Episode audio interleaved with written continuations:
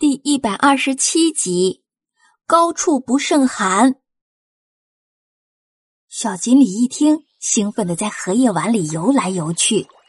他在外面流浪了这么久，终于要回家了。伙伴们不由得加快了速度。可是越接近天池，空气就越凉，身上掉了几块毛的特特忍不住打起了寒战。爱也觉得翅膀越来越沉重了。都有点飞不动了，也有点喘不上气了，只有珍珍还活力四射的全速前进呢。特特叫住了珍珍：“等等等一下！”爱用两个小翅膀紧紧的抱住自己，靠在特特脖子那儿哆嗦着：“珍珍珍，你你不冷吗？怎么突然变得好冷啊？我都飞不动了。”越越往天池走就越冷，怎么回事啊？天池该不会结冰了？怎么可能啊！现在是夏天呢。珍珍一边笑着，一边落下来，从背包里拿出食物分给小伙伴们。你们忘记了，这里的海拔可是已经一千多米了，越高就越冷啊！来，吃点东西，补充一下体力吧。吃饱了就会暖和多了。特特嚼着奶酪和野菜干问：“夏夏夏天的天气都这么冷，那要是到了冬天，岂不是更冷？”小锦鲤，你们冬天都怎么生活的呀？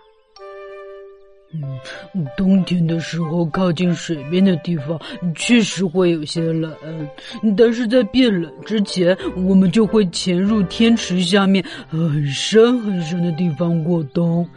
不过在过冬之前，我们会在上面吃得饱饱的，这样就更不怕冷了。原来是这样，想不到在一座山上竟然同时有夏天和冬天两个季节呢。不只是两个季节，书里说，世界最高的山峰上，一山会有四季呢。山顶是冬天，往山下走就是秋天、春天，还有夏天。你们说的是喜马拉雅山脉吗？在天山最高的山峰，好像可以看到那里哦。不过应该看不到山顶，因为实在是太高了。特特填饱了肚子，果然一点儿也不觉得冷了，就是掉皮的地方还是凉飕飕的。啊，果然吃饱就暖和了。我们快走吧，珍珍，我已经迫不及待的想见到天池了。哦，还有喜马拉雅山，希望我可以有机会去那里冒险。真想体验一下站在世界的最高处是什么感觉呀！接下来，小伙伴们一鼓作气冲向天池，到达了前往大天池的必经之路，也就是天然形成的独特景观——天池石门。